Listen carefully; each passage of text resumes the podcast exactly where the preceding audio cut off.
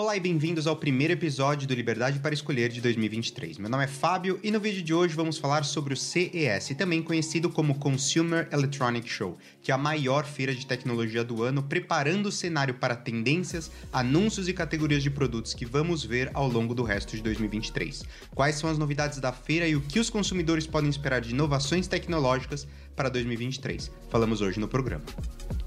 Antes de mais nada, eu preciso dizer que as novidades que eu estou trazendo aqui hoje são as que eu pessoalmente achei mais interessantes para os consumidores em 2023, mas de forma alguma inclui todos os produtos lançados e marcas que participaram do CS 2023. Então, sem mais delongas, vamos começar com os televisores. E a boa notícia é que quase toda a confusão sobre o HDMI 2.1, que foi tanto falada nos últimos dois anos, foi resolvida, com a maioria das TVs de alta resolução suportando jogos em 4K a 120 Hz, com taxa de atualização variável, VRR e outras características importantes para os gamers. Então, se essa era uma preocupação para você, fique tranquilo que quase todos os modelos em 2023 foram atualizados para essas configurações. O que ficou claro nessa edição da CS 2023 é que os fabricantes de TV se concentraram no refinamento dos seus produtos ao invés de grandes inovações tecnológicas, fazendo melhorias interativas no brilho e na qualidade geral da imagem. Os tão esperados televisores televisores 8K permanecem ainda em um futuro distante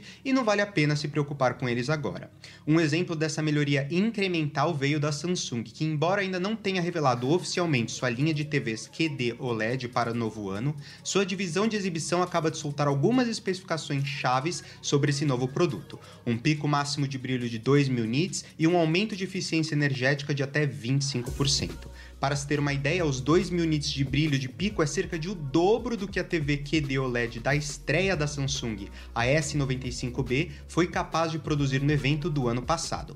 Não temos informações ainda sobre preço, disponibilidade ou mesmo sobre o número de modelos de TV nos quais esses novos painéis vão aparecer. Já a LG elevou o brilho de suas TVs da série G2 e C2 a novos patamares já na última edição da CES, trazendo uma melhoria significativa para a já fantástica linha de OLED da empresa. Estas TVs são consideradas por alguns consumidores como as melhores do mercado americano, graças aos seus perfeitos níveis de preto e contraste. Os modelos anunciados este ano G3 sucede o G2 e incorpora uma nova arquitetura de controle de luz e algoritmos que aumentam a luminosidade para dar um maior brilho à imagem de até 70%. Com relação aos smartphones, o CS não é um grande show para apresentar novos smartphones e 2023 não foi uma exceção. Empresas como Apple, Samsung e Google têm seus próprios calendários para fazer o lançamento desses produtos, mas a CES é um bom lugar para as empresas apresentarem novos conceitos e novas tecnologias. A Samsung, por exemplo, apresentou seu último conceito de display dobrável, que pode tanto deslizar como dobrar. O Samsung Display Flex Hybrid é um novo protótipo de dispositivo que tem um display que é dobrável e deslizável. O lado esquerdo do conceito pode ser dobrado para revelar a tela, enquanto o lado direito pode então deslizar para fora para ampliar ainda mais o espaço na tela. Este conceito está sendo exibido no CS 2023 junto com um novo display deslizante de 17 polegadas, bem como painéis automotivos projetados para carros com condição autônoma. Outra novidade para os usuários Androids é que os smartphones em breve terão um recurso semelhante ao SOS de emergência da Apple via satélite, e talvez até mais potente. A Qualcomm é uma maior fabricante de chips para celulares que usa um sistema operacional Android e anunciou essa semana que seus novos processadores e modems permitirão que os telefones se comuniquem com a rede de satélites Iridium, permitindo aos usuários enviar e receber mensagens mesmo em áreas sem cobertura de rede de celular. O recurso chamado Snapdragon Satellite estará disponível em telefones que possuem tanto o processador Snapdragon 8 de segunda geração da Qualcomm quanto o seu sistema de modem X70. A empresa diz que as mensagens enviadas via satélite bidirecionais estarão disponíveis aos smartphones Android top de linha a partir da segunda metade de 2023. E não poderíamos deixar claro de falar sobre os laptops. Os olhos da maioria dos entusiastas de laptops estavam concentrados em duas empresas esta semana, Intel e AMD. E embora essas empresas não façam laptops, as decisões que elas tomam com relação aos seus chips definem o mercado de computadores em 2023. Com rumores de novos chips da Apple sendo lançados em breve, os outros fabricantes de chips do mundo têm uma grande tarefa pela frente. A Intel, no ano passado, teve que lutar com um problema de eficiência em seus chips E os rumores de que a AMD não conseguiu atender a demanda do mercado deixaram os entusiastas ansiosos e nervosos esperando para ver em que direção essas duas empresas iriam em 2023. E pelo menos em promessa, elas não decepcionaram. Os processadores móveis da Intel de 13ª geração incluem a primeira CPU de 24 núcleos para laptop. A Intel afirma que agora tem o processador móvel mais rápido do mundo, com o carro-chefe sendo o modelo Intel Core i9 13980HX, com uma frequência de 5.6 GHz e 24 núcleos. As CPUs do desktop de 13ª geração da Intel já ofereciam um desempenho impressionante para competir com a AMD. E agora a Intel está trazendo o Raptor Lake para sua linha de processadores móveis. Os novos chips i9 foram construídos pensados nos próximos laptops para gaming, mas há também os chips regulares da série H, P e U para uma variedade de outros laptops mais comuns. Ainda para gamers, na parte de processadores de vídeo, a Nvidia anunciou que suas últimas placas gráficas da série RTX 40 estarão em laptops para gaming a partir de fevereiro. A opção mais poderosa será o RTX 4090, mas as opções de todos os modelos da série até o modelo RTX 4050 serão muito bons. Embora o RTX 4070 não seja a GPU móvel mais poderosa da Nvidia, ela ostenta algumas capacidades muito impressionantes. Estes chips da série 40 utilizam memória GDDR6 de baixa voltagem, permitindo um desempenho muito rápido sem usar uma tonelada de energia. E ao usar menos energia, a vida útil da bateria deveria ser melhor, o que é muito importante para os usuários de computadores portáteis. Uma outra categoria de produto que vem ganhando espaço na CS são os veículos elétricos, e este ano não foi diferente. A começar pela Volkswagen. Enquanto a maioria das montadoras abandonou o sedã de tamanho familiar em favor de SUVs maiores e mais altos, a montadora está renovando seu compromisso na categoria de sedãs com seu próximo veículo elétrico global, o ID7, que foi parcialmente revelado no CES. O sedã totalmente elétrico, que está sendo posicionado como sucessor do Arteon, será o segundo modelo da família de veículos elétricos ID da Volkswagen a ser colocado à venda nos Estados Unidos. Uma bateria de 88 kWh deverá impulsionar o ID7 a aproximadamente 700 km de autonomia com base no padrão WLTP. Mas mais do que suas especificações, o ID7 tem o potencial de fazer um splash como o primeiro sedã elétrico que não é de luxo a atingir o mercado americano desde o lançamento do Tesla Modelo 3 em 2017.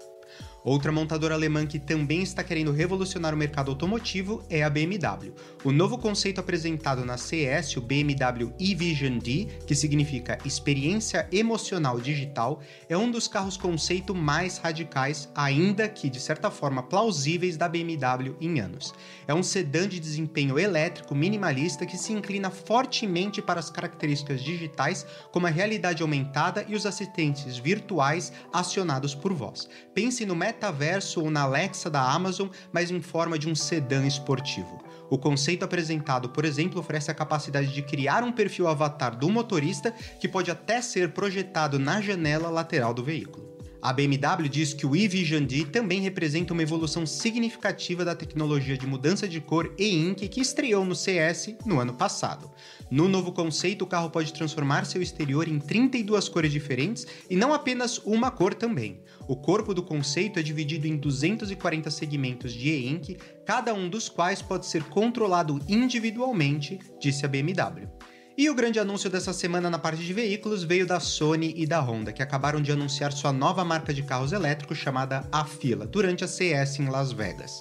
A marca aparecerá no primeiro carro elétrico de produção da joint venture previsto para entrar à venda no mercado americano em 2026. Muito ainda é desconhecido sobre a nova marca, mas o CEO da Sony Honda Mobility disse que o carro alavancaria a experiência da Sony com inteligência artificial, entretenimento, realidade virtual e realidade aumentada para apresentar um veículo elétrico único. Com mais de 40 sensores, incluindo câmeras, radar, ultrassom e LiDAR embutidos em todo o exterior do veículo, o novo carro terá capacidade de detectar objetos e dirigir de forma autônoma. O novo EV terá preço para competir com outros fabricantes de automóveis premium, como Mercedes-Benz, BMW, Volvo e Audi. A Sony disse que espera que seu software ofereça serviços de assinatura, portanto, os proprietários de veículos provavelmente terão que pagar uma taxa mensal para ter acesso a certas características e funções. Por último, a Nvidia também anunciou que está trabalhando com montadoras de automóveis para tornar seu serviço de cloud gaming GeForce Now disponível em carros. Embora não haja detalhes sobre quando o serviço estará disponível e em quais veículos, a Nvidia anunciou na CS que está fazendo parceria com a gigante sul-coreana Hyundai, a fabricante sueco-chinesa de carros elétricos premium a Polestar e a fabricante chinesa de carros elétricos BYD. Em um comunicado à imprensa, a Nvidia disse que o GeForce Now será capaz de transmitir uma experiência de jogo de computador em tempo real e completa para os carros definidos por software. A empresa disse que os serviços de jogos podem melhorar o tempo gasto enquanto aguarda os carros serem carregados ou com a condução de veículos, pois permite que os ocupantes dos assentos dianteiros transmitam jogos enquanto estão estacionados e que os passageiros joguem no banco de trás enquanto o carro está em movimento.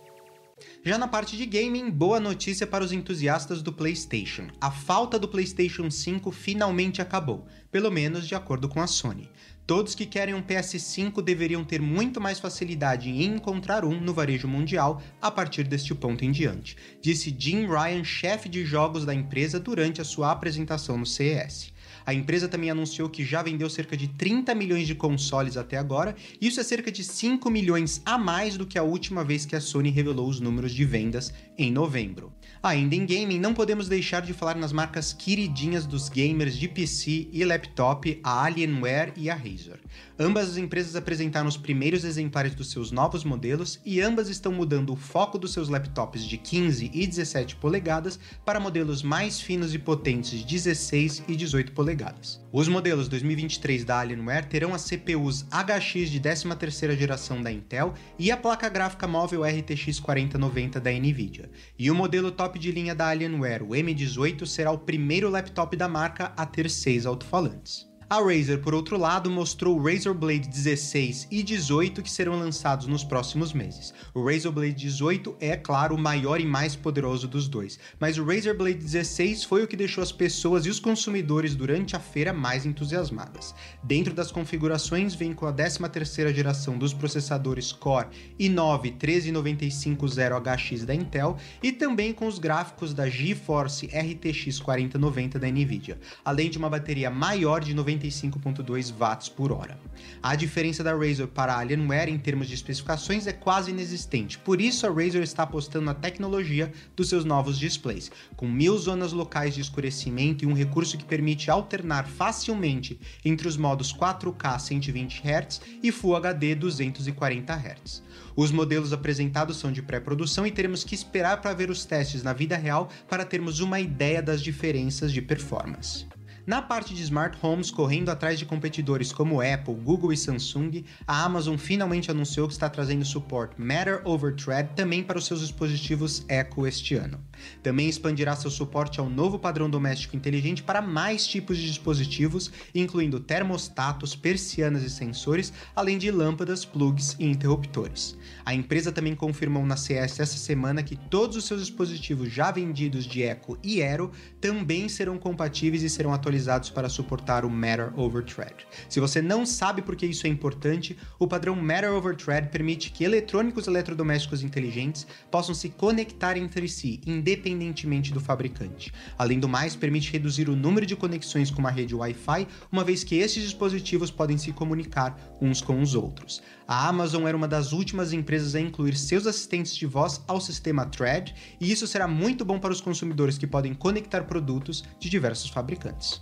Outra novidade da CS veio das marcas Moen e Reikio, que introduziram suas soluções inteligentes de irrigação projetada para reduzir o desperdício de água, mantendo suas plantas saudáveis. Os usuários podem monitorar o uso de água e a economia estimada, bem como estabelecer horários personalizados para a rega do jardim e permitir características sazonais, conectando com a previsão do tempo, que usa os dados meteorológicos locais para desativar os irrigadores quando a chuva é prevista na área. Outras novidades da CES no mundo dos e-books, a Lenovo anunciou um tablet de tinta eletrônica e-ink chamado Smart Paper, que parece ser direcionado para competir com o Kindle Scribe da Amazon, que foi lançado no ano passado. O Smart Paper apresenta uma tela de 10.3 polegadas e uma caneta que não precisa ser carregada. Porém, a 399 dólares, o Smart Paper é mais caro do que o Scribe mais barato da Amazon, que começa a 340 dólares. O que tem esse novo modelo da Lenovo em vantagem é que essa nova versão vem com estojo para guardar, o que não tem na Amazon, e 50 GB de armazenamento. Mas precisamos ver o que, que os consumidores vão preferir.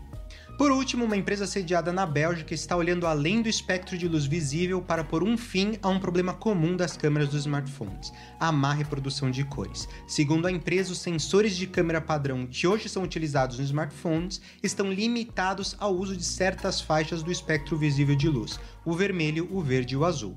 O S1, que foi projetado para complementar o sistema da câmera principal, pode reunir muito mais dados, inclusive na faixa quase infravermelha.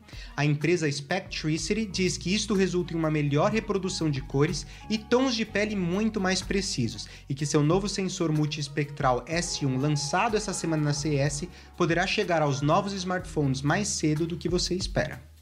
E essas são as novidades da CES que você tem de ficar de olho em 2023. Obviamente, nem todos esses produtos e serviços devem chegar ao Brasil, e claro, não sabemos quanto irão custar quando chegarem ao nosso país. Mas se você gosta de tecnologia e acompanha as novidades como eu, espero que você tenha gostado desse vídeo. Lembre-se de curtir o vídeo e de se inscrever no canal para mais vídeos como esse, e obrigado por assistirem a mais esse episódio do Liberdade para Escolher. Nos vemos na semana que vem. Tchau!